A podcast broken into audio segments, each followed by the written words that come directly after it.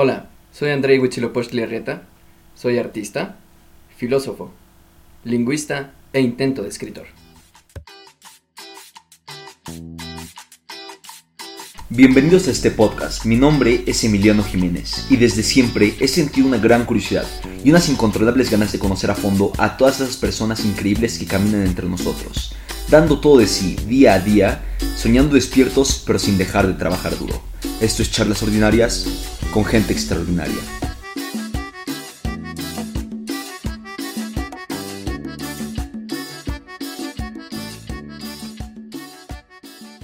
Eh, más que nada ahorita ha sido puro, eh, puro hobby, eh, puro intento de animación de, no sé, 10 segundos. Hacer una animación es como lo más cabrón a lo que se puede llegar en un artista. Realmente tienes que hacer mil y un dibujitos para hacer que 10 segundos de un cortometraje.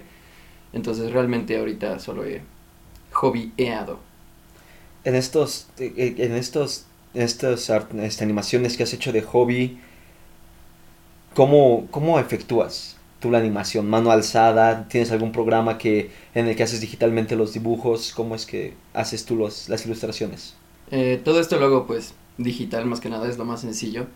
Me gustaría hacerlo tradicional, pero es mil veces más difícil y más costoso. En materiales, eh, diseño, este, producción. Entonces todo lo hago digitalmente, uso Flash, eh, bajado pirata. No lo, no lo recomiendo, eso es ilegal, no lo hagan. Pero es algo que en 15 años, cuando ya tengas una carrera de animador, pronto alguien va a oír este podcast y va a decir que empezó pirateando programas. Así empezaron todos. No hay persona en el mundo que empiece comprando WinRAR, ¿sabes? Nadie paga esa cosa. Así es lo mismo con la, con la animación, más que nada. Cuando empiezas, al menos. Eh, nadie paga Flash al principio. Es, bueno, al menos es lo que yo creo. es lo que te, que te quieres convencer, ¿no? es lo que me quiero convencer. Estoy auto eh, justificando mis acciones. Eres de los que criticó el diseño original de Sonic, ¿no? Este, Definitivamente. Esa cosa se veía mal, punto. Había un pobre animador que le puso todo su esmero y gente como tú criticó ese Sonic. Perdóname, persona que estuvo animando esa aberrosidad. ¿Tú crees que tú crees que sí haya existido un metraje con ese Sonic o nada más lo hicieron para llamar la atención?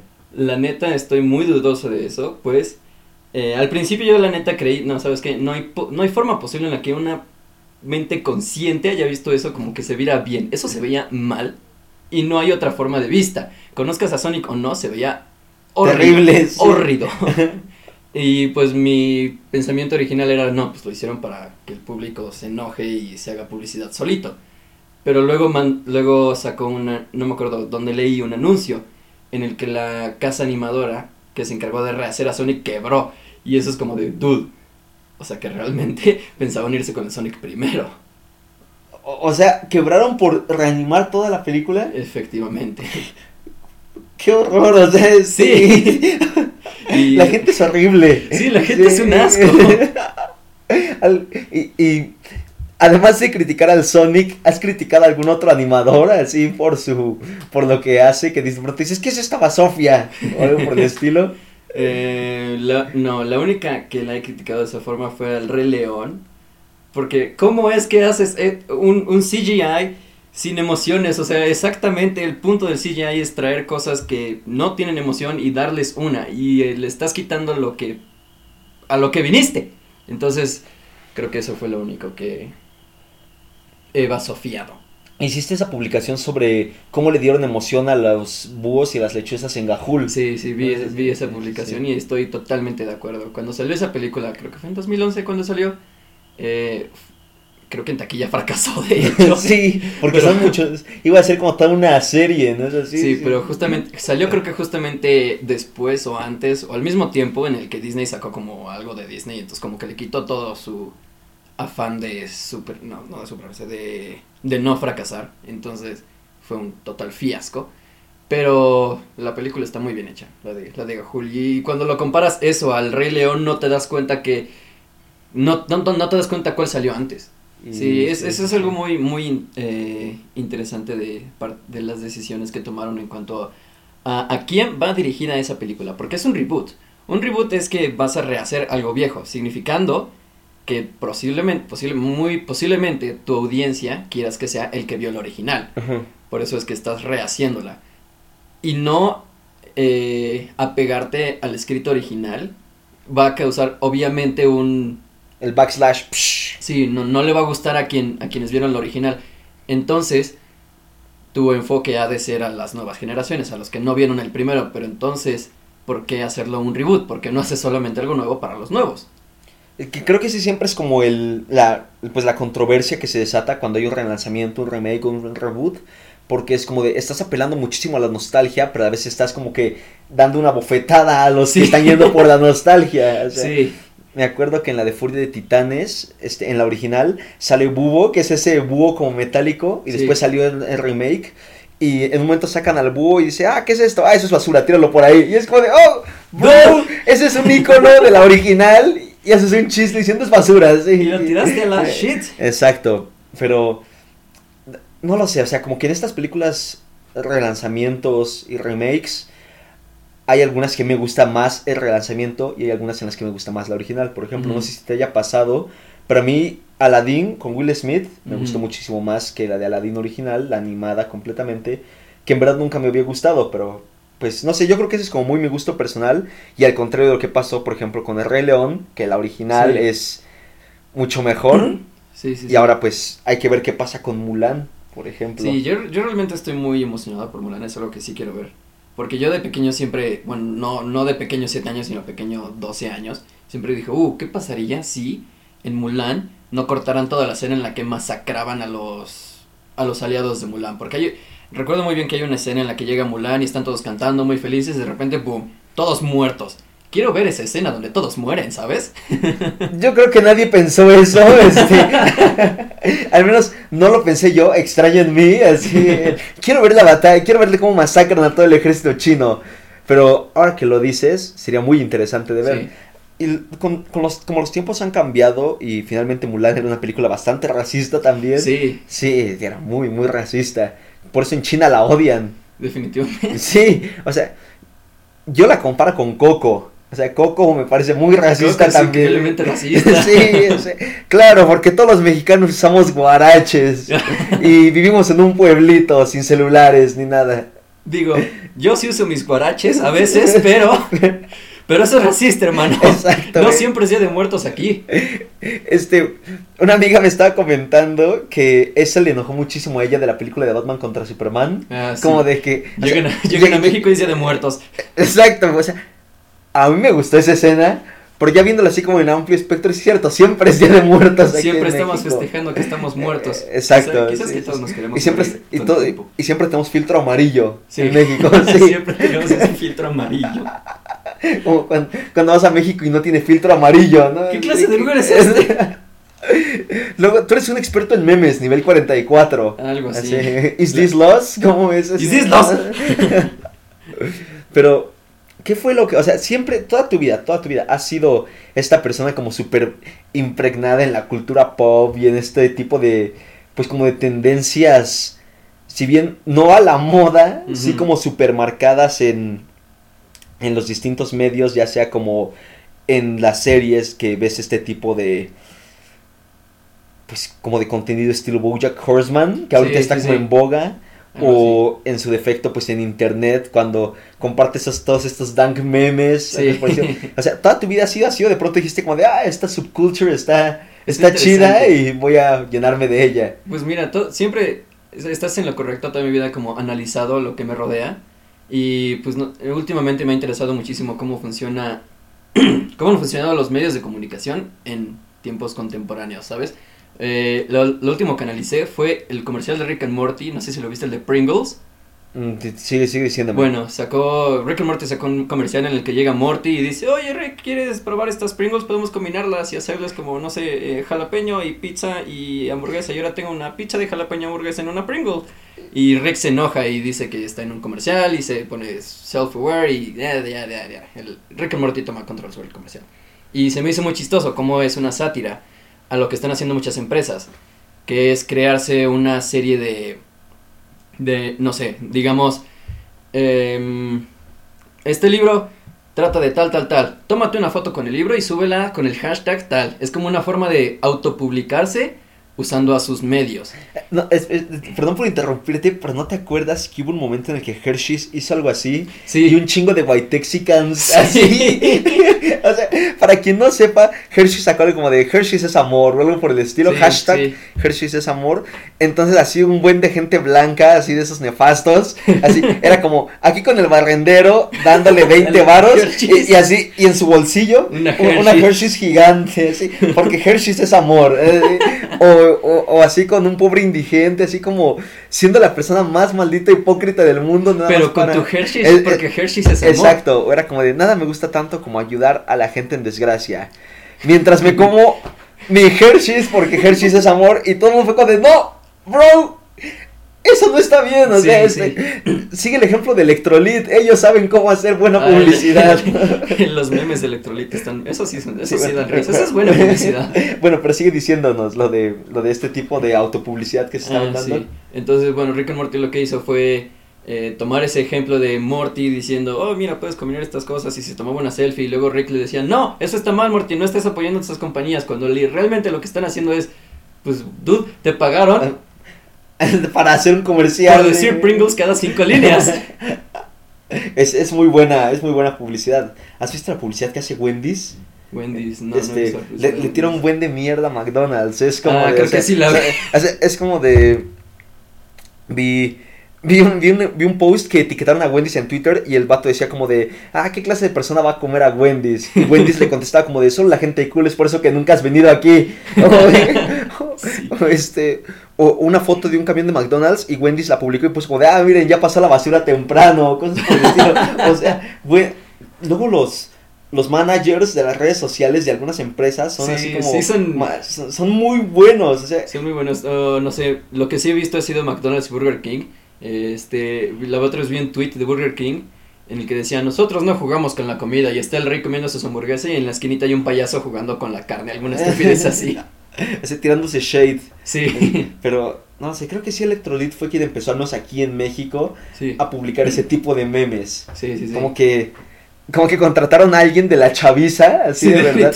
Porque luego, no sé si has visto que hay como compañías que intentan ser cool, Cool y- con la así con chaviza. la chaviza. Como dice el dicho. Exacto, y nada más te quedas como de... Se, se nota que esto lo hizo un don de 50 años Sí. que no entiende, no entiende de memes. Sí, Ay, Dios, ya sigues scrolleando ahí sí, por sí, tu sí, feed. te da pena ajena, güey, nada más le Inclusive si es muy malo le pones, ¿sabes qué? Ya no quiero ver tus chingadas. Exacto, Nada más ves que todo el mundo está tirando mierda en los comentarios, ¿no? Ahí, ahí, Hace intento de publicidad. No, yo creo, creo que eso debe ser lo peor. O sea, eh, volvemos al ejemplo de Sonic. Imagínate que te tiren así ese nivel de mierda Oh, por algo a lo que tú le metiste tanto empeño. Tanto como para rehacer una película entera y y quedar que en quiebra. quebrar por, con tal de rehacer la película entera. O Definitivamente. sea, yo creo que eh, más bien como lo que intentaron fue decir como de, ah, sí, en verdad era nuestro plan desde el principio llamar la atención y todo el mundo como tú dices está como de, no es cierto, vato. No, no es sí, cierto. Sí, sí la cagaste. ¿Qué crees? sí. La cagaste bien feo. No, no es cierto. Pero, y está siendo un éxito en taquilla, ¿no, Sonic? Eh, sí, de hecho creo que tiene más ganancias hasta ahora que Birds of Prey y Pokémon. La de Pokémon que salió hace como varios meses. Este, Detective Pikachu. Sí, Detective Pikachu esa. Ya, ya tiene más fondos. gan- No, no sé si fondos ganados de taquilla de, de la que tuvo Pokémon. Pero definitivamente sí de la de Birds of Prey, que supuestamente fue un completo asco. Pues es que Birds of Prey. ah, es que llegó en una época muy complicada para, para DC Comics y Warner. Es Warner, ¿no? ¿Quiénes son los dueños de Sí. DC? Sí. Ah, bueno, pero, o sea, venimos saliendo de The Joker, Sí. que fue un completo éxito, pero es un tono totalmente distinto y de pronto nos dan Suicide Squad 2.0 con Harley. Quinn.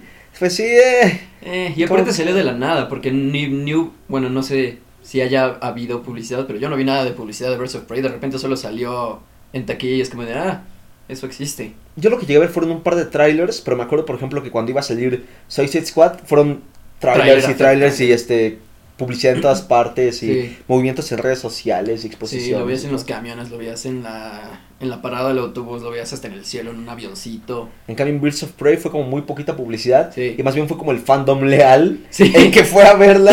Y, y nada más. Exacto, o sea, ¿ya la fuiste a ver? No. Yo tampoco. y, y la verdad, eh, sí me gustaría verla, Eh, pero no lo sé, no lo sé. No dan esas ganas. O sea, Sí. no quiero ir a ver Aquaman 2.0, ¿sabes? Sí. ujú. Sí, sí, sí. Tú, tú en esta industria del cine, ¿cuál es, qué, qué película es tu, tu favorita? De todos que- los tiempos. A lo mejor no de todos los tiempos, pero si quieres darme un top de películas favoritas, ya que tú estás muy metido en eso de la cultura pop. Wow. Eh, no sé, la, la neta va a sonar muy. eh, no, no sé cuál es la palabra. Muy mamador. Muy mamador. Eh, Pero mis películas favoritas son de las no taquilleras. De las independientes. No hay forma de decir esto de una manera Eh, mamadora. No, no hay, no hay manera. No sé si lo ubiques. No sé si la eh, ubiques, pero es muy underground. ¿Ubicas Barbie? Ese es un meme, de hecho. eh, eh, Sí. Caché tu repollo inmediatamente. Definitivamente, me cachaste. Bueno, eso, eh, um, ¿cómo es esa plantilla? Han sido visitados por el por el detective repollo o algo así. Yo sí soy esa persona nefasta en redes sociales. O sea, luego, algo que me molesta mucho y también va a sonar súper mamador antes de que tú me digas tu- tus películas favoritas, es que los memes e imágenes y posts que ya leí en inglés, de pronto los encuentro traducidos en español en alguna otra Y página. no, no dan ese mismo efecto. Exacto, y es como de, o sea, se nota la traducción literal, o sea, por ejemplo, los chistes de Karen. En Oh, español no me gustó, no, me duele la cabeza leerlos. dan asco. Sí, o sea, en inglés tiene muchísimo, da- tiene muchísimo Tiene sentido. mucho es sentido como- porque hay un montón de doñas que se están llamando Karen y que son usualmente las doñas que te reclaman por un lápiz en la pape. En cambio, aquí en México, con como a tres Karen, Sí. y ninguno es una señora, Sí. entonces, yo, le estaba diciendo a mi hermano que yo creo que los memes de Karen podríamos cambiarlos a jefa. Definitivamente. Sí, sí, sí, o sea, así, por ejemplo, cuando, cuando al perro no le van a dar sus croquetas y ponen así, ¿en serio, Karen? Eh, En cambio sería como de, no, jefa, ¿por qué? Algo por el estilo, y Sí, con, sí. con jefa queda como más, Queda más, más, chistoso, sí, exacto, es más coloquial, y pues yo creo que a veces las jefas también son Sí. un poco una Karen en algunos momentos, sí, sí, sí. sí. Sí, la que pide hablar con el manager, ¿no? Sí. Can I speak to your manager? ¿Puedo ver a tu gerente, por favor? No, pero, pero te está diciendo, entonces, hay una vez vi un post en el que era como un repollo de Tumblr que yo había leído hace un montón. Y yo comenté, muy bonito tu repollo, pues, lo leí hace seis meses en Tumblr. Sí. Y me comentaron así, esa plantilla de ha sido visitado por el señor repollo algo por el estilo. Y yo como de, esto es un honor, de verdad. Entonces yo sí voy a ir por ahí comentando repollo. Sí, soy soy súper, súper mamador con los posts en inglés. Sí. Porque muchas veces el chiste sacado de su idioma original Sí, no, tiene, no tiene tanto sentido. Es como si intentaras pasar en inglés un chiste sobre jefas. Sí, Es- sí. O sea, es distinto decir eh, un chiste de Joe Mama Ajá. a un chiste de tu jefa. Sí. Es, es muy, Eh, muy distinto. Sí, sí, sí. Pero bueno, dime tus películas favoritas. Volviendo, eh, primero es una película, bueno, que ganó varios Oscars, definitivamente, Interestelar. Es- Oh, Oh, Dios. me acuerdo que escuchabas la banda sonora de Interestelar todo Por el Dios, tiempo. Aún escucho esa banda mientras dibujo. es, es, Hans Zimmer es un papu de papus, es lo más bello que existe dentro del lado, que es banda sonora en películas. estaba viendo una crítica de cine, y decían como de, es que no la entiendes, y pues el cine si no lo entiendes no lo puedes disfrutar. Y yo fui como de, por favor, yo no entendí Interestelar y aún así la disfruté. Sí, o sea, sí, yo- me, me tomo verla tres veces y aún así es una película y hermosa. aún así sigo sin entender, o sea, nadie entiende Interestelar. Sí, o sea, algo, algo muy bello que me enseñó mi señora madre es que que te guste algo no significa que sea bueno. ¿Sabes? Porque la otra vez estaba viendo Interestelar por undécima vez y me dijo, llega mi mamá al cuarto y me dice, oh, estás viendo esa película, no me gusta, pero es muy buena. Y yo así como de, wow, si tan solo muchísimas personas entendieran que gusto y ser bueno no es lo mismo, habría tantos o cambios. pues dejaría de existir, por ejemplo, el placer culposo. O sea, ¿por qué Sí. carajo deberías de sentir culpa porque te guste algo? Sí, es como o de, sea- dude, a mí me gustan las películas de Barbie, me gusta verlas mientras las ve mi prima, nadie me puede juzgar por eso. Pero dime si cuando eras chico no te daba pena aceptar eso. Que sí, sí, cuando, cuando tenía mis siete años sí me daba, sí, la veía nada más de reojo. Pero es que, pero tú tenías una prima cercana a que veía películas de Barbie. Sí. O sea, yo tenía que fingir demencia. Es que no había otra cosa en la tele. eh. Barbie Lago de los Cisnes, así, bien metido. Y pues yo, como que Barbie, las películas de Barbie en el 5 fueron lo primero que empezó a derrumbar la masculinidad tóxica en las nuevas generaciones. Sí. Eh, segundo sería, ah, O se llama Tesis la película. No inventes, no sé si la conozcas. Mm, no, no, no. Esa es una película que vi en la prepa, en mi último año de prepa, con mi maestro de comunicación. Ese profe me enseñó tantas cosas. Profe, si está viendo esto, lo amo. Full homo, no homo. Full lomo. Pero bueno, eh, trata de eh, esta tipa que está haciendo su tesis sobre eh, películas gore. Es española. La película, ah, sí. sí, la vi. Sí, sí, la- Oh, por Dios, qué buena película. Eh, y la, la tipa está muy metida en esto, gore, y no me acuerdo de qué iba su tesis, porque, bueno, es una buena película. Pero eh, el punto es que se encuentra una serie de cintas eh, dentro de su, la biblioteca escolar que tienen un montón de películas gore, un montón, un montón, un montón. Y resulta que... Pero más bien son películas, es cine snuff, ¿no? O sea, este, no son películas gore, sino Sí, que sí, son sí, este, cine ese- snuff. Ese, era, ese era el, el término que no, que no encontraba, siempre se me olvida. Bueno, el caso es que se encuentra un montón de estas cintas y dice, oh, esto está muy interesante. Qué, qué casualidad que justamente en mi tesis, lo, de, de lo que estoy haciendo en mi tesis, encuentro estas cintas. Ah, muy chistoso. Entonces va con su amigo y le dice, oye, ¿qué, qué, ¿cómo ves estas cosas? Y su amigo, que es como acá súper metido, súper ñoño en ese tema, descubre que las películas no son realmente películas, sino son reales, son cintas reales. Y descubren que una de las personas que murieron dentro de esas cintas es un compañero suyo y ahora hay una investigación enorme de quién hace las cintas y es un rollo enorme, pero es una película bellísima. Es, es noventera, si no me equivoco, ¿no? Es- es noventera. Este es- Y la razón por la que la idolatro de esta forma es por... Yo, yo realmente en una película no me fijo tanto en la historia, sino por su aspecto visual. mm. Las, las tomas que usan, los colores que usan, es... eh, la corrección de color que alguien usa en una película es algo importantísimo y es algo que esa película trabajó de una manera exquisita. Entonces, ese está entre tus vacas sagradas. Sí, sí, sí. Es bastante buena, sí. Bueno, lo que es el cine snuff, si alguien no, no lo sabe, son este mutilaciones y asesinatos Sí. grabados. Y no es muy este, bello. sí, no es, no es para nada bello. Por ejemplo, la diferencia con el cine gore es que el cine gore no deja de ser este falso. Sí, este, o sea, el cine gore podría ser un parecido a lo que es Hostal, por ejemplo, um, ¿cómo se llama esta película? Holocausto Caníbal, Ajá. porque es así como cine muy pesado, pero no deja de ser todo falso. El cine snuff, por, por otro lado, sí es... Bus- busca eh, realismo el cine. Sí, sí, sí. Y pues muchas veces son asesinatos de verdad. Sí. Durante, ¿qué? creo que los 30 en Europa hubo una ola de cine snuff así horrible. Densísimo. Sí, sí, sí. Pero sí, sigue, o sea, tienes todavía espacio en tu top. Sí, eh, solamente tengo tres que he pensado durante los años. La tercera sería Monster. De Eh, Charlize Theron. No me acuerdo de los actores. ¿Es pero- de una asesina? Sí, Ah, sí, sí, sí. una asesina prostituta. No inventes, esa me encanta porque aparte, otra de las cosas que suelo analizar mucho es el, el psic humano, es algo en lo que estoy muy interesado. Y la película Monster creo que lo habla de una manera muy peculiar. Es, trata de una prostituta que eh, descubre que es lesbiana. Y después, seguramente estoy escribiendo esta, esta película de la manera más horrida del mundo, pero ahí va. Eh, descubre que es lesbiana, se enamora. Eh, la chava con la que se enamora es, eh, es de una buena familia, no rica, no pobre, es solamente de buena familia, pero sus papás son católicos hasta no poder más. Entonces, obviamente está en secreto que, que tiene una relación con esta otra chava. Y esta otra chava, bueno, al, tener un trabajo tan poco renombrado, obviamente también tiene que estar medio viviendo en las sombras y quién sabe qué. Entonces, lo que le pasa es que en uno de sus trabajos, el tipo la quiere matar por algún, algún tipo de razón. Ella queda traumada después de esto y empieza a ella a ser la asesina. Cada, con cada hombre que se acuesta en su trabajo, le, los asesina después y luego se cubre las manos, se, se lava las manos, se echa a correr y al siguiente. ¿Por qué? Porque ella tiene un medio trauma con, con lo que le pasó. O sea, imagínate, estás trabajando y que alguien te quiere matar, no, no hay manches, güey. O sea, qué horror.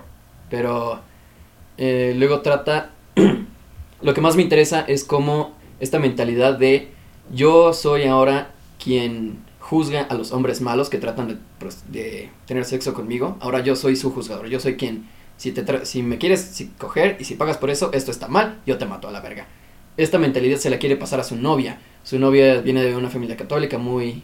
eh, Muy recta, por muy recta, muy santa y está tratando de cambiar su mente para que ella esté con ella, para que no la deje. Entonces, pues, es más bien, tú más allá de la historia, claro que la historia da un valor agregado muy fuerte, ¿no? Ajá. Sí, o sea, pero lo que a ti te interesa más que nada es como la cinematografía y el desarrollo del, El desarrollo de- de del personaje. Sí. Este, yo creo que una película que te gustaría sería Prisoners. Es este, tienes un thriller psicológico. O sea, y la cinematografía es muy, muy buena. Y pues, como tú dices, de la psique de los distintos personajes es. tiene como pautas muy, muy establecidas. Desde los que están completamente dañados hasta aquellos que son como una persona regular que está viviendo una situación muy, muy complicada. Aquí la, aquí la tradujeron como la intriga. Títulos. La intriga. Sí, la intriga. Claro, Prisoners, Intriga. la intriga, sí. Tú tienes un problema muy grande con esa. Yo con tengo un problema enorme con eso. Eh, maldita sea Home Alone. ¿Cómo se Mi llama? en pobre español? angelito. Mi pobre angelito, maldita sea. Eh, es algo que ya se ha estado corrigiendo en México. Ay, Más o menos. Más o menos. Un, un buen ejemplo de traducción de título es, eh, ¿cómo se llama? Intensamente. En inglés es Inside Out. En español se traduciría literalmente a dentro de fuera, pero es, en español no le damos ese mismo sentido a la mente. Entonces, intensamente trabaja ese mismo juego de palabras y te da la misma idea. Eso es una buena traducción. Es que hay muchos títulos que se podrían traducir literalmente.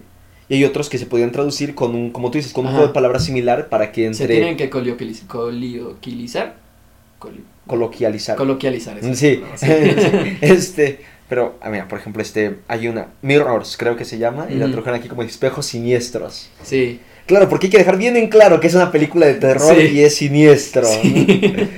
Yo creo que son contados los ejemplos en los que la traducción mexicana o latinoamericana en verdad mejoró la... Sí, Por ahí ejemplo, va. está este Alien, que en título original es nada más Alien, y aquí fue Alien, el octavo pasajero. Entonces, Sí, es como de, como ok, suena mejor el octavo pasajero. o un ejemplo malísimo es la de Nacho Libre en Estados Unidos. Aquí en México, Super Nacho. No, en- aquí en México fue Nacho Libre también, en Sí. España es donde fue Super Nacho. Sí, ah, bueno, eso. Es como de, dude, no hay contexto que agregarle. Ya tenías tu trabajo hecho y tenías que ir a meter la pata. O también este, que, que también en, tradujeron aquí Harry Potter and the Half-Blood Prince como Ujú. el misterio del príncipe, porque poner mestizo podía ofender a, a Podía mucha ofender gente. a. Claro, como no todo mundo aquí en México es mestizo, ¿no? Sí. ¿Desde cuándo mestizo es una ofensa? Pero Sí. está bien, está bien, está Como bien. el quieras. misterio del príncipe. Pero no lo sé, este creo que creo que podríamos llegar así también a conforme más atrás nos vayamos nos podemos remontar así a ejemplos más y más nefastos de las traducciones Sí, como cuando traducían los nombres de los personajes de cómics Uy, no, no, no, no, no, no. Eh, el, el ejemplo más claro, el de España, eh, ¿cómo se llamaba? ¿El, el Garras?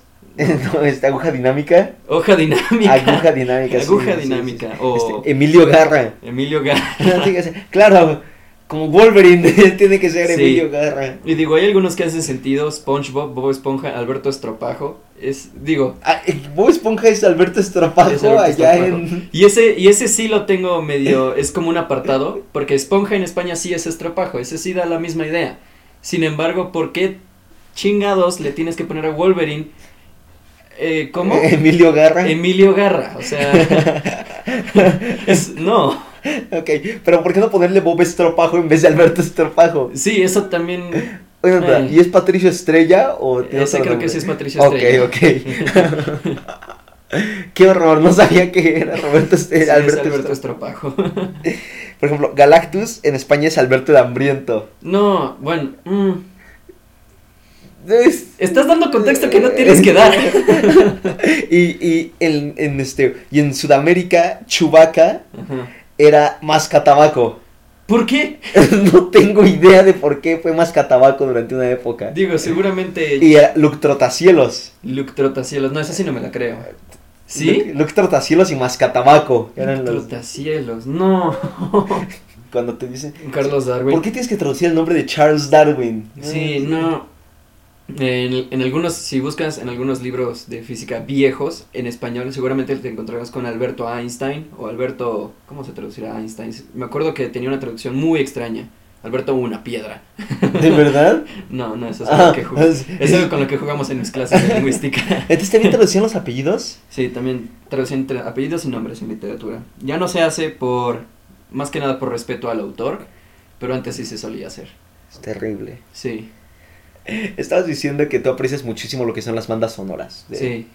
de las películas. Hay, ¿qué, ¿Qué tiene que tener una banda sonora para que a ti te, te marque para por que me completo. atrape. Eh, este, eh, la otra vez escuché en una entrevista que le hicieron a Hans Zimmer, Lord Hans Zimmer, es que una banda sonora tiene que contarte una historia. Eh, no puedes empezar directamente con los con la epífame de la canción, porque eso solamente te va a sobresaltar, te va a sacar de onda, te va a sacar de tu quicio. Y no, y no puedes empezar muy lento porque te va a aburrir, te va a dormir. Entonces tienes que empezar medio lento, pero con algo que te intrigue. Quieres saber a dónde va a ir la canción. Luego tienes que. te tiene que estar eh, sonando el corazón junto con la canción. Es algo que decía mucho Hans Zimmer. Él, él le encanta. Bueno, en su. En la película de Interestelar dice que él tuvo un trabajo muy arduo porque el director le pidió hacer una canción que vaya con el vacío del espacio. Y era como, pero en el espacio no hay sonido. Por lo tanto usó algunos ritmos arrítmicos. eh, y literalmente una, una de las canciones que más me gustan de esa, de esa película se llama Montañas. Y empieza literalmente con el metrónomo. El metrónomo es lo primero que escuchas creo que por los primeros 30 segundos de la canción. Y, eh, literalmente lo que hace es estresarte. Lo único que hace es estresarte. Y va perfectamente bien con la película. Porque en esa parte de la película eh, la nave espacial no arranca y viene una ola gigante de... Pues una ola gigante. Te vas a... Se van a morir si no lo hacen. Y ese estrés del metrónomo estando constantemente detrás de tu cabeza mientras están tratando de encender la maldita nave es una combinación increíblemente poderosa. Es la escena en la que dicen que en la misma canción, cada, ¿qué? Cada chasquido que da es un año que pasó o algo por el estilo, Sí, ¿no? sí, Sí, sí. sí, ¿Es un día o qué es? Es este... Eh, siete horas, creo. Siete horas, algo así, Ujú. porque cada este chasquido que dan es un tiempo en la... Es el tiempo en la Tierra que está pasando en ese segundo, ¿no? exactamente. Sí, sí, sí. Pues es que muchas veces damos por hecho como que, ah, sí, es música y ya. Sí, Pero hay muchísimos analistas de bandas sonoras en internet, ahorita en esta época que es súper sencillo, sí. que te metas a internet y encuentres una explicación súper amplia de todo. Ajá, Hay un chico español, Jaime Altozano, creo que lo, creo que lo ubico. él hace como todo una disertación sobre bandas sonoras de las distintas películas, ha hecho de Star Wars, ha hecho del Señor de los Ujú. Anillos, ha hecho de Harry Potter. Entonces, la música tiene su propio lenguaje y cuenta una historia, Sí, o sea, este. Cada cada nota a muchas veces las notas son un personaje o la, el, ritmo- el rumbo que toma la canción es el camino del héroe que Sí. entra de pronto a la oscuridad y sale de ella. Y como tú dices, o sea, este, hay, para que una banda sonora de verdad te marque, tiene que tener como una estructura súper bien hecha, porque Sí. ¿cuántos músicos no hay? Y por una razón es que solamente cinco músicos de bandas sonoras son reconocidos como ese nivel, no sé, este Hans Zimmer, Howard Shore, en su momento John Williams, este, ah, Michael Giacchino, que es como uno de los nuevos que ahorita está saliendo. Él es el de la banda sonora del Planeta de los Simios Ah, y de sí, sí, sí. Rogue One ahorita. O sea, pero es una industria también que te puede comer vivo terriblemente. Sí, sí, sí. O sea, todo lo que es la industria de detrás de las producciones, yo creo que está como muy vista por encima del hombro. O Definitivamente. sea, incluso la industria de animación de la que tú claramente pues debes estar así súper empapado, no, no recibe la atención que debería. Por ejemplo, el estudio Ghibli, yo creo que le entró, le llegó como un reconocimiento más importante hasta estos últimos 15 años, cuando el estudio Ghibli lleva, Millennia. lleva, lleva años y años haciendo películas, pero no fue hasta que llegó así como a, a internacionalizarse muchísimo más grande con lo que es la internet, los medios de comunicación, Sí. que dejó de ser cine underground, como tú Sí, sí, decías. sí. Sí, sí, sí. Y es que creo que con todo esto de, de que ahora se sabe todo el trabajo que se lleva detrás. Antes no se sabía, antes tú ibas al cine, vas, ves una película y dices, ah, qué padre, está bonita la película. Ahora que hay tantos documentales, tantas entrevistas, tantos, este, tantos podcasts, hola, eh, ahora se puede saber muchísimo más del trabajo que hay detrás de algo, ¿sabes? Eh, eh, realmente creo que lo que más me llama en una película, en una serie, en una pieza musical, es qué tanta atención hay detrás de ella. Por ejemplo, en una animación, cada, cada, cada parte que tú ves fue dibujada a conciencia por, por un dibujante, valga la redundancia. No hay una sola parte que esté de más en una animación. No hay como de, uh, sin querer se me olvidó quitar el micrófono y ahora hay un micrófono en esa parte atrás de la escena. No. Esa mesa que está atrás, el autor quiere que tú la veas, ¿sabes? Por eso creo que tiene tanta importancia la animación.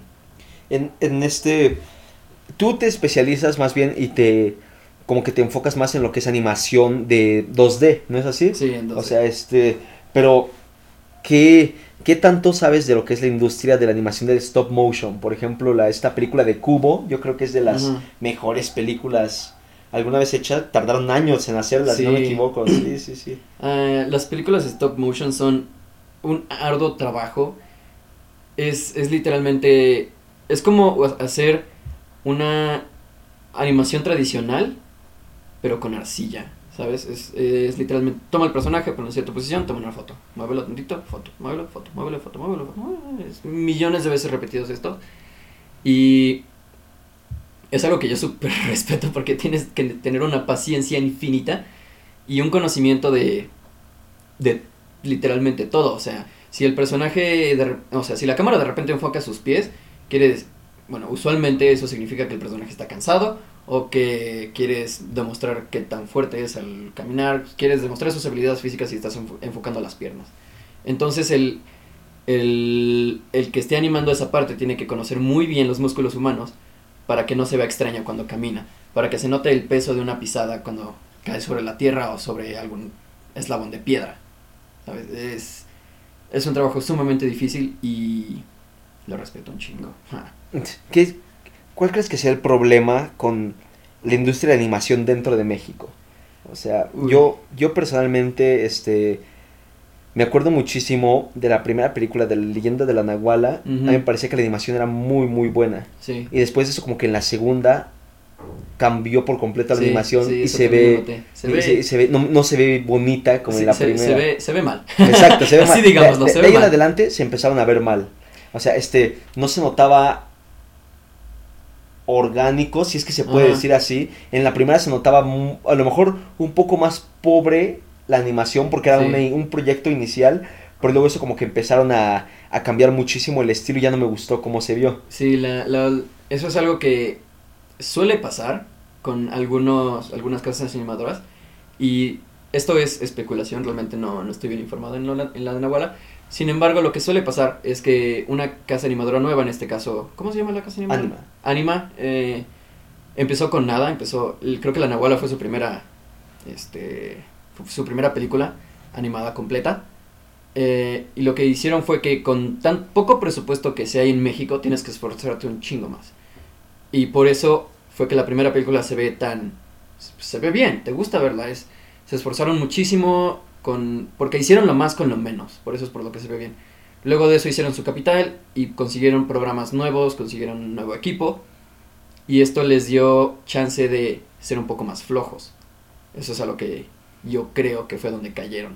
Eh, con imagínate que, que para empezar tienes que hacer tu dibujito, luego haces otro, otro, otro, otro, otro y haces mil y un dibujos a mano. Eso va a hacer que se vean increíblemente bien porque los haces con mucho esfuerzo. Sin embargo, una vez que tienes eso listo, te pagan, haz de cuenta, tus 10 pesitos por todos esos dibujos. Y luego te dan un programa que te cuesta 5 pesos y es mucho más sencillo hacer las cosas. Ahora tienes que hacer la mitad de los dibujos, te esfuerzas menos, pero la calidad se le va a bajar un poquito y te va a generar tus mismos 10 pesos. Obviamente, pues vas a hacer mm, menos, pero te van a dar más. Eso fue, según yo, por lo que cayó eh, la franquicia de la Nahuala. Y es por lo que caen muchísimas casas animadoras en México. Porque, bueno, yo realmente creo que en México el chantaje es una cosa increíblemente normal. Eh, algo que pasó recientemente es, bueno, es una noticia de... No me acuerdo cómo... eh, la serie se llama Black Hat. No, no, no, no, se llama Villanos. La serie se llama Villanos. Es donde está este personaje con su sombrero. O sea, dijiste Black Hat, ¿no? es Ajá, el que tiene ajá. como la sonrisa Sí, sí, sí. puntiaguda, un ojo de un Ese color. mismo. Sí, sí, sí. Yo estaba súper emocionado porque dije, wow, esta es una casa animadora nueva, son tan solo 10 personas trabajando en ella. Si Cartoon Network les da la luz verde, será un tremendo boom en la industria mexicana. Y lo que pasó al final les dio la luz verde, todos súper emocionados. Pero lo que pasó al final fue que el fundador de esa casa animadora no le dio crédito a todos sus artistas. Y eso fue algo que me partió muchísimo el corazón. ¿Por qué? Porque pues al final pues no les pagó bien, no les dio su crédito correspondiente y de vuelta cayó al chantaje mexicano, ¿sabes? Es algo que yo creo que es una piedra increíblemente grande que solamente se quita dentro. Solamente nosotros los usuarios los podemos quitar. O sea, deja, más bien dándole el crédito tú como usuario al, Ajá, al artista. sí. Pero entonces, pues sí hay muchísimas trabas en lo que es Hay la industria de animación trabas. mexicana. Sí. También me acuerdo muchísimo de cómo Día de Muertos durante 10 años estuvo diciendo que estuvo en producción, según, y este y no la estrenaron en su momento porque Coco era su competencia directa, Sí. y después la estrenaron y fue como de Eh, durante 10 años sí. estuviste haciendo esto. Sí. Ah, qué bonito. ah, qué bonito, sí. Sí, sí, ya te vimos. Eh, no, pero sí, esto, yo creo que fue de las grandes decepciones, Ujú. al menos para los que habíamos seguido el, El proyecto. el, el proyecto, sí, porque yo me acuerdo que desde que era muy chico, vi como de, ah, van a sacar una película de Día de Muertos hecha 100% en México y va a ser de animación. Y está así súper emocionado. Después, no, pues es que este se, se retrasó, ah, está bien, está bien. Disney intentó comprarla, ah, qué padre. No, que Disney intentó este de registrar el nombre Día de Muertos y estos vatos se lo impidieron. Ah, qué chido. Y de- no, que es este Coco le robó la idea, ah, hijos de puta y tal la onda. Y de pronto salió Día de Muertos y es como de, eh, soy un maponte, eh, soy un pedófilo. Y entonces, Es este, como de. ah. con ese ajolote todo extraño, sí. Ay, sí, no. realmente, cre- realmente creo que las piedras nos las ponemos nosotros mismos en México. O sea, ¿quién leyó ese guion y dijo, esto está bien? Se queda. O sea, ¿por qué el libro de la vida, que es más española que mexicana, Sí. yo creo que es la mejor película Sí. de animación ligeramente temática de México? Sí, realmente. Sí. Es, es una buena película. Esa me gustó realmente. Digo, pero es más hispana que, que, que mexicana, es como muy colonial. Y pues sí, es- a mí también me gustó muchísimo y es como de, la animación me gusta porque tiene ese estilo que tenía El Tigre. No sé si llegaste a ver esa serie cuando- también de. Cartoon Network. Sí. Ah, de, de hecho, eh, creo que el creador, este, ¿cómo se dice? El creador, no, no, no. Eh, El ilustrador. no, no, eh, no, creador original. Ah, no me acuerdo bien del término, pero bueno, el creador original de Invasor Sim y de El Tigre son mexicanos. Sin embargo, ellos no pudieron hacer su casa animadora en México y hacer sus propias ideas. Ellos tuvieron que mudarse y allá hacer su chamba. ¿Sabes? Pues igual que del toro. Igual. Igual, que, que prácticamente con todos los directores después de un tiempo. todos los directores. O es como de este Iñárritu, por ejemplo, hizo Amores Perros aquí y se largó después de eso Sí, del país. se sí, o sea, largó. este del Toro se tuvo que ir a España a hacer Sí. cine de calidad con este El laberinto del fauno, El orfanato, este, ¿cómo Pues- se llama? El espinazo del diablo, porque hizo Cronos y fue lo único que pudo hacer aquí, o sea, la falta de apoyo al talento mexicano es espantosa. Sí, sí, si quieres hacer algo, no lo. Bueno, si eres mexicano y quieres hacer algo, no lo puedes hacer en México. Es algo muy triste. Algo que también estaba viendo es que ahorita estoy viendo Narcos México, este pues es la producción de Netflix, Ajá. que tengo que establecer, no es una narcoserie, sino que este lo padre de Narcos México es que es este es como Mindhunter, Ujú. que es una serie inspirada en los hechos y testimonios de los de los verdaderos partícipes de la situación y es una serie semi histórica, claro que dramatizada por por este pues por fi- finales, pues finalmente como para hacerla más este cinematográfica, ¿no? Sí, pero pues no es no es una serie colombiana de que exalta a Pablo Escobar y así, ¿sabes a qué me refiero, no? Entonces, este estoy viendo esta de Narcos México y salen muchísimos actores mexicanos que por lo que son muy muy buenos actores, pero que dentro del país no pueden hacer otra cosa que no sea la novela de Sí. la- y es como de, o sea, ¿por qué eres tú un tan buen actor y sigues actuando en estas novelas? Sí. Y, y, por ejemplo, algo que le echan mucho y que yo, yo pienso mucho es que dicen, ah, pues Omar Chaparro es una mierda, ¿no? Y yo pienso, como, está bien, en definitiva no va a ganar un Oscar nunca Omar Chaparro, pero él se fue del país a hacer Sí. cine en el extranjero porque de verdad quería... De verdad quería hacer es- algo. De verdad quería hacer algo y sabía que aquí en México iba a estar nada más en, en esos programas tipo Se Vale, vestido de vaca, y ahí siendo el Sí, payaso, y es como de, no, bro, y si tuvo que, él mismo, que no es un actor de verdad bueno, se fue a hacer cine de cine comercial que, le da, que le da para vivir y le da de verdad para hacer lo que le gusta en otro perro país. O sea, ¿qué? Te- tenemos que cambiar algo Sí, en esta industria mexicana, sí, sí. O sea, porque todo el talento mexicano se está yendo. O sea, he visto Sí. muchísimos posts en Facebook que dicen eso como de, ay, no, pues este, cuando te digan que, que estudiar artes no está bien, dile, di- enséñales que todos los mexicanos reconocidos son artistas. Y es como de, ah, sí, qué chido, pero No lo hicieron aquí. no dentro de México. sí, es, es- Sí. es como terrible, terrible, terrible. ¿Tú dónde, tú, tú llegaste a estudiar en algún momento algo para la animación o simplemente es algo que, empezaste a hacer de hobby y No. has ido mejorándolo conforme vas sobre la marcha. Es completamente autodidacta. Eh, yo suelo ser muy autodidacta, sin embargo, sí he tomado como, bueno, no he tomado cursos, pero he leído, o sea, eh, y algo que, de lo cual me aferré muchísimo es que soy increíblemente detallista y, y analizo todo con mucho cuidado, ¿sabes? Eh, por ejemplo, esto, es de las, esto de la... eh, sé animar porque he visto otras animaciones, porque realmente eh, hay una serie que me gusta mucho de, de Netflix, se llama Devilman Crybaby, véanla, está súper chida. Em, al principio tal vez no les llame la atención porque el estilo de, de dibujo que usan es increíblemente simplista. Sin embargo, saben utilizar muchísimo lo que son la, los movimientos y, y, cómo, y cómo se mueve el mundo. Porque lo que es la animación al final es una representación en 2D de nuestro mundo 3D. Entonces, si quieres animar cómo se mueve un brazo, tienes que ponerte a ver cómo es que el brazo se tensa, cómo es que tu músculo reacciona a tal... Dibujar manos. Ajá, dibujar manos. Es el infierno de todo animador. Dibujar las manos es un... Y, y, y con mayor razón, ¿sabes? Porque las manos...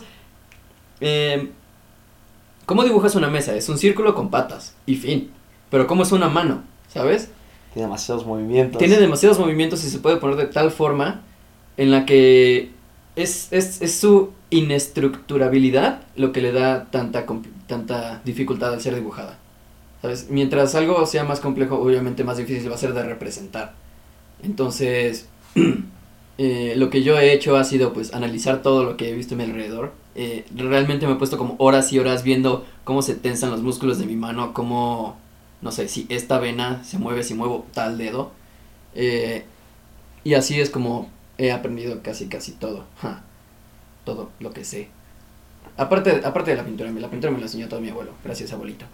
¿Sabes cuál creo que es un problema enorme al que yo creo que tú te viste también enfrentado, no sé, ahorita me dices, es este que no hay en nuestro idioma realmente mucha información al respecto para poder informarte de cómo mejorar en lo que quieres hacer. Sí, sí, definitivamente. Tú buscas, no sé, en YouTube cómo animar, no, te va a salir algún güey de hindú que te explica. And this is how you do this. Y es buenísimo explicando. Y es buenísimo explicando. Exacto, o sea, este, creo que es, es que volvemos al maldito problema, ¿no? Sí. No, no hay, no hay medios suficientes que le den la, la, la atención adecuada a este tipo de cosas para Ujú. poder, no hay difusión en México, Ah, más bien, sí, sí, sí, no hay difusión y este, y te lo tienes que ir a, a aprender en escuelas extranjeras. Sí, y, si, o- y si hay difusión escasa, es muy mediocre.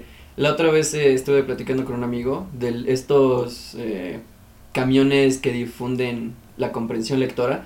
Son unos camioncitos que, pues, no sé, están por allá en alguna calle y dicen, acércate, ve un libro. Y, yo realmente me acerco a esos porque a mí me encanta leer. Me acerco a estos y, y me pongo a ver qué clase de libros tienen. Y tienen, o sea, literalmente el, el título que más me acuerdo es Mi abuelita huele feo. ¿Sabes? Es o tipo la rosa azul que quería ser roja. ¿Sabes? Es pura lectora, es pura, este, son puras lecturas como para niños, ¿sabes? No es, y, y digo, está bien que trates de infundir a un niño a que lea, pero ¿qué va a hacer un niño en la calle en, en un camión de libros? ¿Sabes? No, no, no es la forma en la que tú difundes las cosas, o al menos ese medio no es el, la- el método por el cual lo quieres difundir. O sea, pues sobre todo por la cultura que tenemos aquí, ¿no? Es como de, ah, sí, un camión de libros, qué chido. Ajá, sí, lo vas a ver, le vas a tomar una foto, le vas a subir a Instagram, hashtag difundiendo libros. O sea, segura- seguramente en el Reino Unido, si la gente se acerca, pero tenemos una cultura súper triste aquí, o sea, Sí. este, en la que la lectura no forma parte de, de nuestro día a día. Sí, eso es algo que también he tenido conversaciones de cómo México copia otras culturas, pero sin embargo no funciona aquí. Pues porque somos completamente distintos. No somos otras culturas. Exactamente, o sea, es como de intentamos tanto ser occidentales, así, pero bueno, somos occidentales en estricto sentido, pero intentamos más bien tanto ser anglo, Ajá. que es como, no, somos anglos, somos hispanos, Sí. y ni siquiera somos hispanos completamente, somos hispa somos latinoamericanos. Ajá. Entonces, como de, ah, Dios, o sea, somos una cosa. Tenemos más cosas en común con los asiáticos que con los europeos. entonces, Definitivamente. este, ¿Por qué no?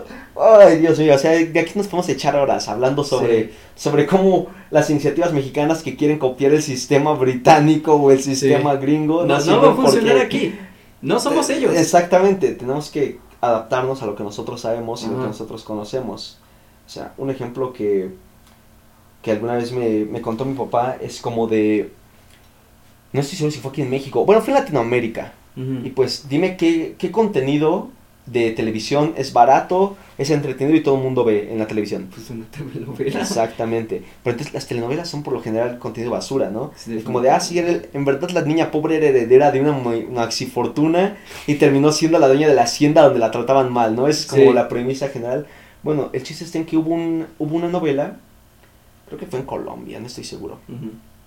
que pues no deja de ser una buena novela, pero está muy bien escrita y era una historia de superación de cómo una mamá joven este, ponía un pequeño negocio de costura y lograba sacar a su niña adelante. Así, o sea, era una historia bien estructurada, sin milagros, sin este, sin este, un argumento pendejo, sino que está muy bien hecho y pues este, era entretenimiento de calidad que dejaba una verdadera enseñanza a la clase trabajadora, pobre, que su entretenimiento era novelas. Ujú. Acá está en que se hizo un estudio socioeconómico y en cuanto se empezó, en durante la transmisión de esa novela, aumentó en un porcentaje altísimo las mamás solteras jóvenes de cierta edad que compraron máquinas de- para coser y inicia- e iniciaron un negocio propio y lograron sacar adelante a su familia. Ujú. ¿Por qué? Porque era el medio mediante el cual se podía transmitir un buen mensaje y que funcionó para poder ayudar a la economía de la gente que era este, estaba desamparada por varios medios. Es como de, pues sí, porque es, es el maldito medio que tienes para difundir una buena idea culturalmente. Sí. En cambio, si por otro lado abres un programa social del cual nadie va a ir porque no estamos hechos, no estamos educados para querer tener ayuda social, es, no va a funcionar Ima- para Imagínate nada. eso con la Rosa de Guadalupe. Que de verdad, pues, creo que está como entre bien y mal aplicada la Rosa de Guadalupe. Sí, es que, bueno, yo veo la Rosa de Guadalupe de un método, de un modo muy extraño. Porque, ¿sabes? La Rosa de Guadalupe tiene un récord mundial. Y, y es el que es, es la es la novela en, ¿cómo se dice? En emisión que más episodios saca y más rápido. Eh, creo que aproximadamente saca un episodio por semana. Pero eso obviamente le baja la calidad como Muchísimo. un puta madral, Sí. ¿sabes? Por, por algo hay memes de la Rosa de Por algo hay Guadalupe. memes de la Rosa de Guadalupe. Por eso cuando, cuando se acerca, no sé, algún em, extrañez social, no sé, cuando salió Pokémon Go, salió luego, luego el episodio de la Rosa de Guadalupe de cuidado con el Pokémon Go. ¿Por qué no sacar un episodio de la Rosa de Guadalupe de, oye, leyendo me hice un ejecutivo bien chingón? ¿Sabes? Va a haber un millón de niños que dicen, no, voy a leer y me voy a hacer un ejecutivo bien chingón. Pero no, güey, yo prefiero hacer mi, mi episodio de por qué One Direction no está chido en México, ¿sabes? Eh, Te digo, por eso es como que muy extraño. Sí. Lo- O sea, en definitiva, la Rosa de Guadalupe sirve. Ajá. Porque por algo es una tendencia entre las señoras, por ejemplo, que Sí. dicen, no, no, no, mi hijita lo vi en la tele. Y, y conozco gente que sí es así, que ahora sus tías o su mamá incluso, Sí, es como de que vio algo en la Rosa de Guadalupe y ya, dice que eso es del diablo, ¿no? Sí, medio, medio se... Pero, eh, como tú dices, pero es como de se van en temáticas bien pendejas. O sea, que, que este. O sea, Pokémon Go no era un peligro al No. nivel que lo presentan. Claro, si el morro estaba pendejo y se cruzaba la calle Sí, jugando no. Pokémon Go, claro que iba a pasar algo. No vas a estar pero, en Tepito capturando Pokémon. pero lo ponen como si todos así los que, como si de verdad te idiotizara. Es que es muy Sí. boomer la Rosa de Guadalupe. Sí, es demasiado boomer. Es muy boomer. Ajá. O sea, el OK Boomer de pronto se saltó porque es que no tiene que ser necesariamente boomer como para que te aplique el OK Boomer. Como que Ajá. el OK Boomer es como para mayores de 40 para arriba, yo Sí, creo, sí, sí, sí. Sobre todo, a lo mejor aquí en México. Yo creo que a lo mejor en Estados Mm. Unidos sí es como distinto, Mm, sí es como poco. para los adultos mayores, pero aquí en México es muy de 40 años para arriba el OK Sí, Boomer. definitivamente. Entonces, La Rosa de Guadalupe es una serie muy boomer. Es como de esa gente que cree que el celular es, Es- es, lo, es lo peor del mundo. La otra vez con un amigo deconstruimos el, la mentalidad boomer y es eh, tecnología mala, libro bueno.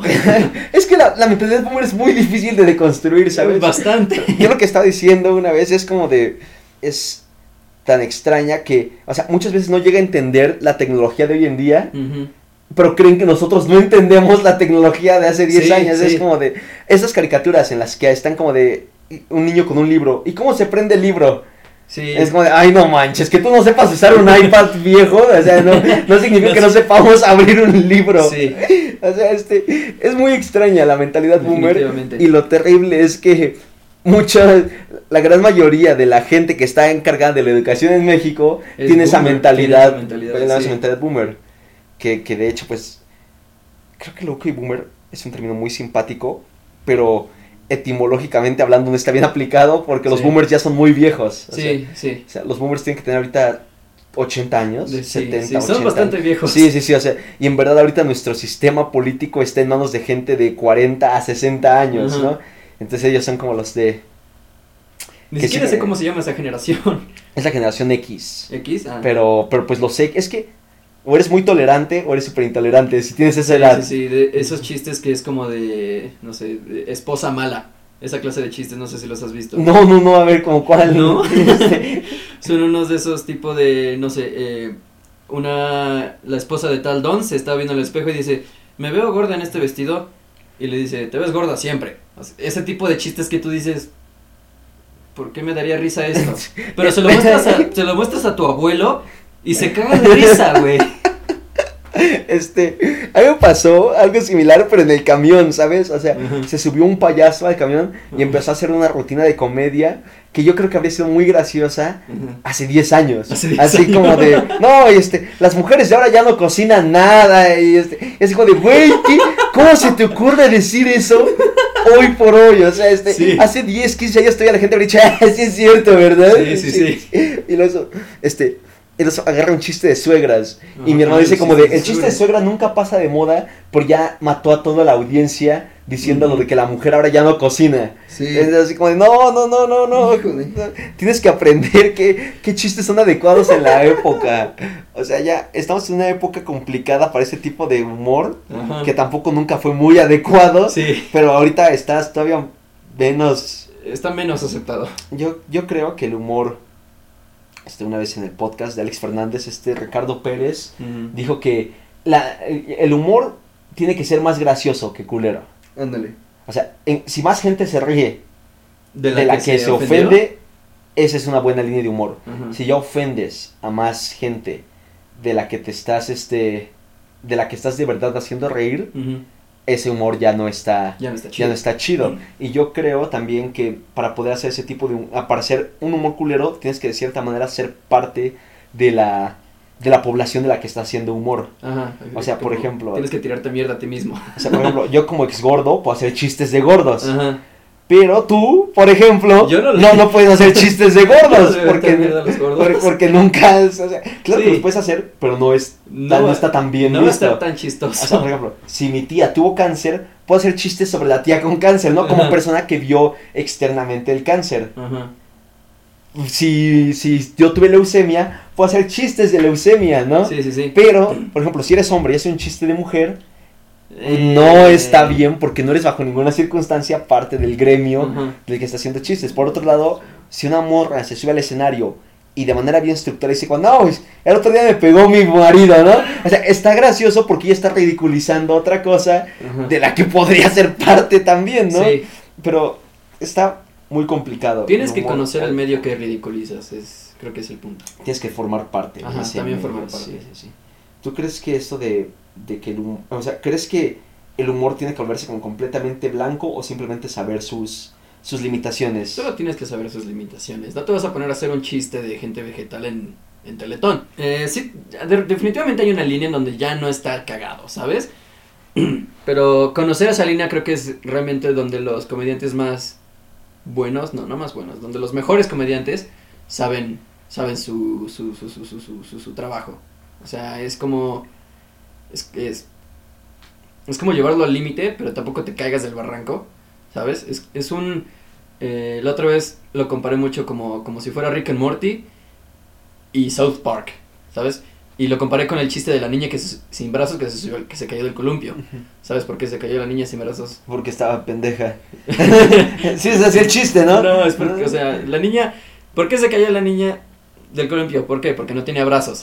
Ese es el humor de Rick and Morty. Ah, es que, es que yo me sabía el, yo me, yo me sabía ese mismo chiste para cuando traía por qué se cayó la niña sin brazos del columpio. Y pues ya tú contestas, ¿no? Pues porque no tenía brazos. Y el que está contando el chiste, no, porque estaba bien pendeja. Entonces, pues, yo me lo sabía así, por eso me saqué de onda cuando tú lo cambiaste. Sí, sigue, sí, sigue, sí. sigue. Y luego South Park sería, ¿y por qué se volvió a caer? Porque la volvieron a subir, güey. Creo, ¿Sabes?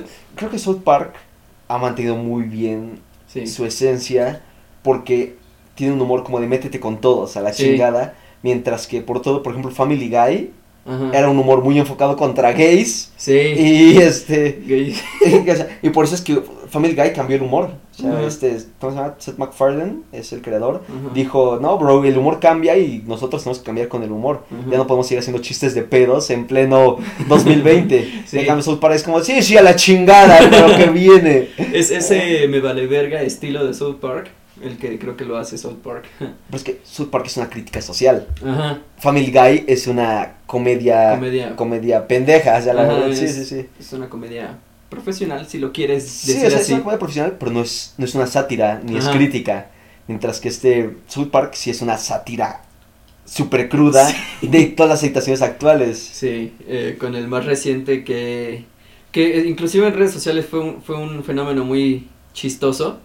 Eh, un episodio sacaron un güey que se hace trans y gana todas las competencias de mujeres. No, yo lo vi, sí. este.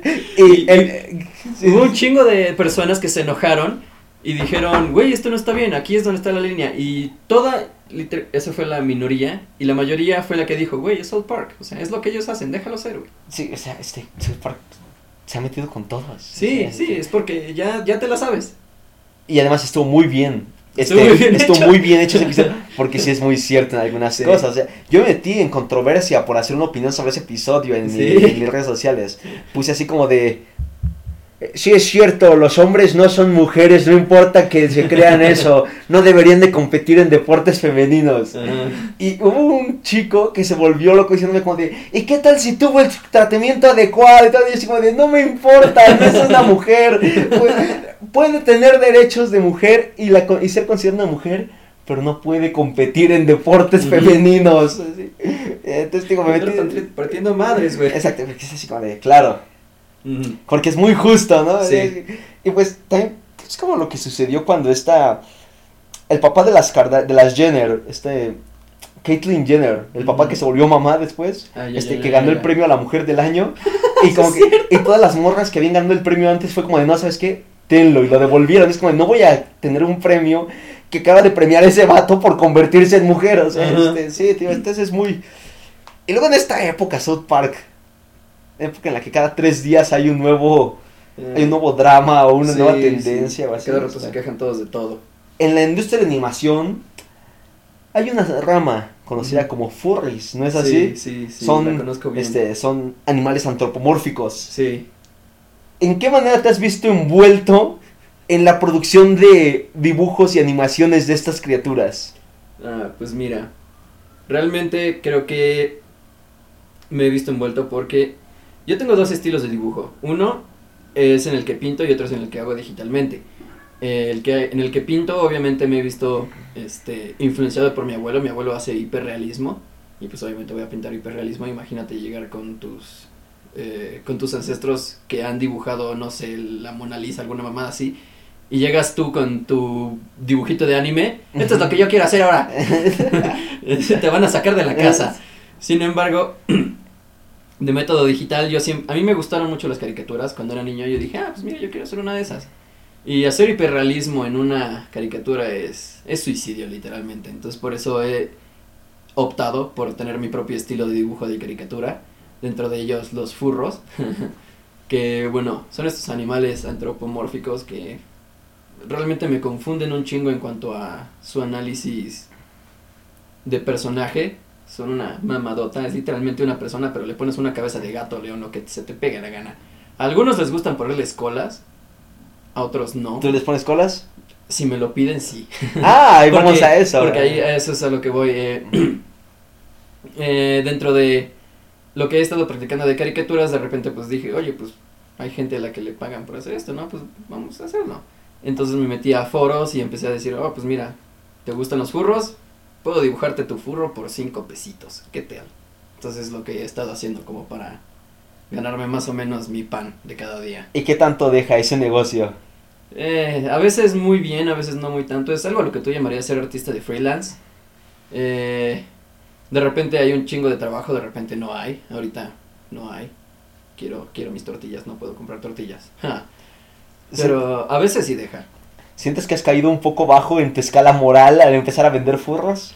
Un poco, ¿sabes?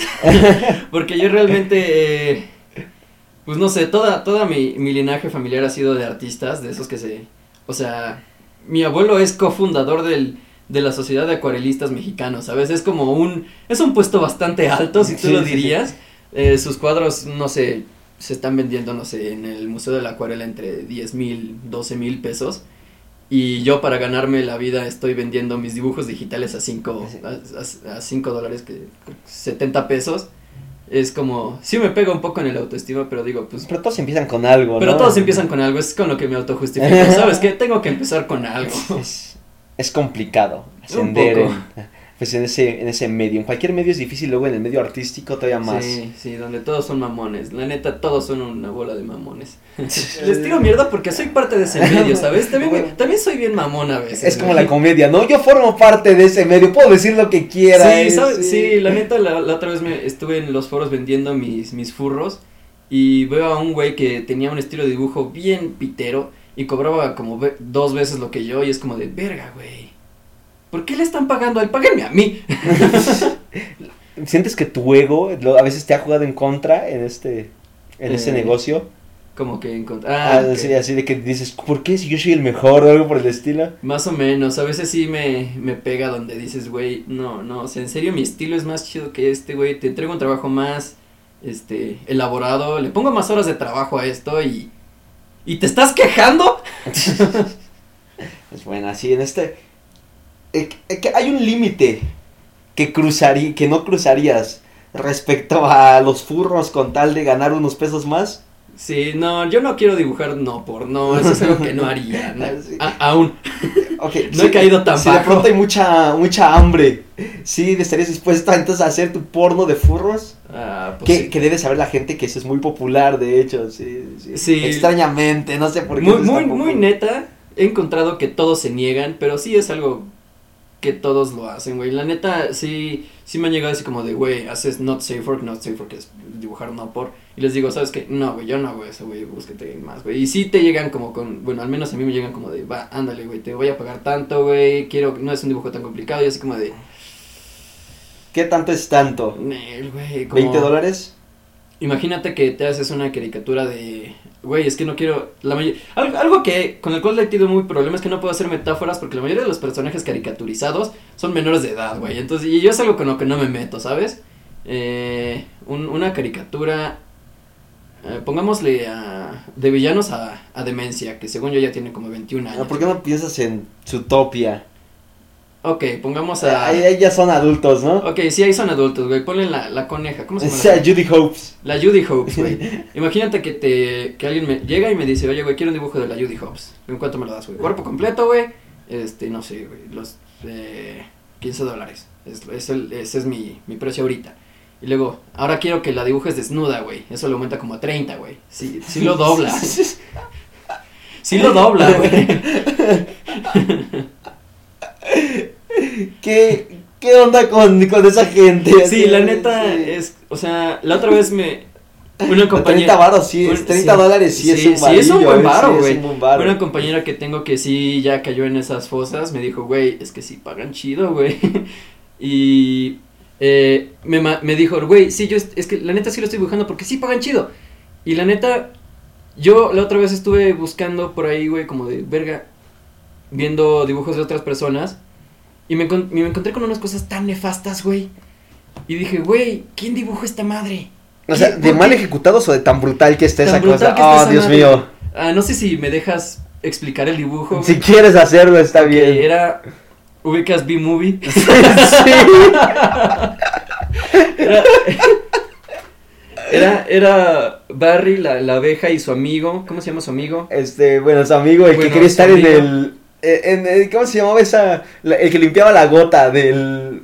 El que, el que pierde a su aguijón y el le ponen una ah, espadita de bueno, sí, Barbie. no me acuerdo su. Bueno, estaban esos dos güeyes ¿no? El aguijón de Barry estaba al otro güey su estómago mientras se lo Y yo dije, güey, ah, ¿quién dibuja esa madre? ¿Quién?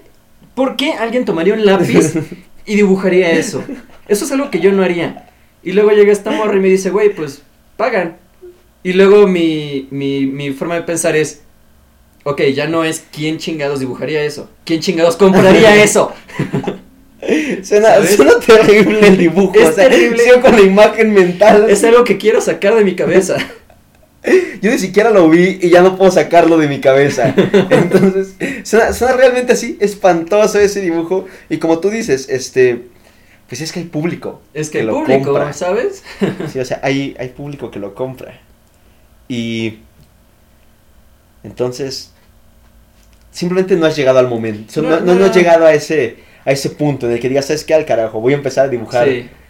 No por de furros. No he llegado a justificarme tanto. Pero bueno, supongo que no dices de esta agua no beberé, porque el hambre puede ser muy... Sí, aún muy- no, aún no llego a esos ríos. No, como yo te comentaba hace rato, yo también estoy a punto de vender mi dignidad por Oh, unos sí, cuantos sí dólares en, en su momento, pero ya, ya llegando aquí al, al final de, de este episodio, ¿qué es algo que tú le aconsejarías a los jóvenes que quieren pues seguir una carrera artística, tanto sea como de animación, como a lo mejor de pura ilustración o de pintura, que puedan llegar a escuchar esto? ¿Qué consejo tú les darías? Pues mira, últimamente con tanto medio de comunicación hay como... eh, hay, hay definitivamente un incremento en estas oportunidades. Eh, y sin embargo es pues no rendirte, güey. O sea, yo la neta em- empecé a, pues, a vender furros. y no creas que de repente nada más publiqué un dibujito y, y luego luego llegaron madres, güey. No, o sea, me tuve que empezar a mover, güey. Tuve que, este, no sé, con una amiga o varios amigos que también tienen sus redes sociales. Les dije, oye, güey, apóyame. Si quieres hago un dibujo contigo, güey. Me das tantita fama, yo te doy tantita fama. Hay que estarse moviendo cada rato, güey. Y estar de eh, freelance cuando dibujas, que es más o menos lo que estoy haciendo, es, es literalmente estar chingándole a cada rato. Porque a cada rato es, es que, no, pues este mes no hay, no hay nadie que me compre, güey, ¿sabes? Ahora, supongo que esta vez creo que voy a ir a- al centro de Coyacana y voy a poner algunas pinturas a ver quién me, A ver quién, a ver quién me suelta unos- 100 pesos, ¿sabes? ¿sabes? Es, es nada más estar aguantando hasta que tengas, no sé, llegue algún trabajo prometedor, que posiblemente nunca llegue, pero es nada más estar esperando a que lo haga. no, no, no quitar el dedo del renglón, ¿no? Ajá, Si de verdad definitivamente. lo quieres, tienes que aguantar a veces. Sí. La pregunta que es aquí, la, la pregunta de cajón de charlas, ¿qué le dirías tú, hoy por hoy, al Andrei de 14 años? De 14 años, en 14 estaba en la prepa. Hijo de puta, no te vayas a letras. Ese, ese sería tu consejo. Ese sería eh. mi consejo. Sería. sería, güey. Es que bueno, en, en esa edad yo estaba muy confundido en cuanto a lo que quería estudiar. Estaba entre diseño, letras y psicología. La neta creo que definitivamente, güey, vete a psicología, definitivamente. Sí, Porque en letras lo que pasó fue que, bueno, entré a filosofía y letras en la UNAM, mil y un paros, que bueno, no estoy en contra de los paros, pero yo no voy a eso, ¿sabes? Yo voy a estudiar. Y no pude. Entonces ahora estoy como medio atrancado entre, lo- entre mis estudios y entre que ya te quiero trabajar y entre que, entre que pronto le tengo que pagar Hacienda y esas cosas. Definitivamente me iría a lo seguro, güey. ¿Qué, además de, de no estudiar letras, qué cosa cambiarías de tu pasado? de mi pasado. O sea, lo que muchos dicen es este, no, pues es que no cambiaría nada por las enseñanzas. No, olvidemos todo ese, Ajá. todo eso de la enseñanza o así. Si hubiera una cosa que pudieras cambiar de ti mismo o que tú hiciste, ¿qué cambiarías? Posiblemente mis decisiones monetarias. Porque no sé, güey, yo la neta cuando este cuando estaba en la prepa o inclusive en la secundaria me gastaba todo lo que ganaba, o sea, y, y no es que con trabajo estable o alguna cosa así, o sea, igual y en la secundaria vendía algún, o sea, teníamos la clase de no sé, de historia y en mi clase de historia le pedían hacer un proyecto a dibuja Benito Juárez. Y les cobraba a mis compañeros como sus 20 pesos porque yo le dibujara a Benito Juárez, güey. Esos 20 pesos me los gastaba luego en papas. No te los gastes en papas, cabrón. O sea, neta, guarda esos 20 pesos. Luego harán falta, sí. Luego harán sí. falta. O otro ejemplo en la prepa, güey, que ya eran, no sé, me En iba- papas también te lo gastabas, sí. Aunque compro unas de queso, Andrés, sí me acuerdo de eso. Sí, me las gastaba en papas. Sí. Y era peor porque el güey llegaba al salón y enfrente tuyo te, te hacía oler las papas, güey. No, güey, pero ahí sí. Yo debo de agradecerte que varias veces me compraste unas papas. Ah, sí. Sí, sí, sí, sí. Es que las formaba bien sabrosas, le echaba cacahuatitas y Sí, todas las papas. su salsita, sí. güey, sí, güey. No, así se pasaba. Las de queso eran las mejores. Ajá. No, pero sí, este. Ya, ya muy en serio. A veces me iba, no sé, eh, mi abuelo vendía sus cuadros en el centro de Coyoacán, y a veces yo lo acompañaba y vendía los míos. Y con esos 100 pesos que vendía de algún cuadro que vendía, me los, gastaba, los juntaba y me los gastaba en algún videojuego que quería. Verga, güey. No, ahorita no sé cómo, por qué chingados tengo esos juegos en los estantes, güey. Cuando podría seguir ahorrando, güey. Podrías ahorita tener un, un carro, ¿no? Así, este. Sí, güey, o tan siquiera ir empezando a juntar para, no sé, güey, irme a la verga. Bien, pues. ¿Tienes redes sociales y tu Patreon o donde puedan hacerte encargos para los dibujos? En Twitter o Instagram, clarísimo. ok, ¿cu- cu- ¿cuál es tu nombre? En los dos es Witsil. Me pueden encontrar. Sabrán quién soy. Soy una perra ramera. No, no es cierto. Ah, ¿Puedes deletrearlo, por favor? No creo que es que Witzel es un poco, este... Ok, es. Bueno, en Instagram, guion bajo, H-U-I-T-Z-I-L, guion bajo. Y en Twitter es arroba, lo mismo, solo que sin el guion bajo. Entonces. Ujú. Ah, está bien, está bien. ¿Y Patreon? En Patreon, realmente. eh, Bueno, si no, él se puede publicar después ahí. en, en Twitter está linkeado luego. luego. Está bien, está bien. Entonces, pues, qué bueno tenerte aquí. Finalmente, después de como tres semanas que, Sí, no manches. que vienes diciendo, no, sí, ya jalo. Ahorita, qué bueno que estás aquí. De verdad fue una muy buena charla. Igualmente. Sobre todo, pues teniéndote a ti como todo un conocedor de, de memes. No, más que, más que nada, pues por cómo, cómo tú también has vivido de cerca todo lo que es la industria de la animación y la industria del arte aquí en el país con sus altibajos. Y vaya que tiene un chingo de altibajos. altibajos. Tengo una, una última pregunta fuera de... ¿Tú juegas Calabozos y Dragones? ¿O nada más compartes memes de so- Calabozos y Dragones? solía jugar Dungeons and Dragons con un grupo que, que ahí tengo, pero ya no, ya no nos juntamos. Qué tristeza. Dungeons and Sí. Dragons es muy chido. Es bastante chido. Yo, yo lo he jugado en línea un par de veces. Y, he- y le he dicho a mi hermano y así a compitas que tengo como pues vamos a jugar, ¿no? Y dicen como de, no, ¿qué, qué voy a ¡Qué estar jugando?" ñoño! Exacto, dijo de...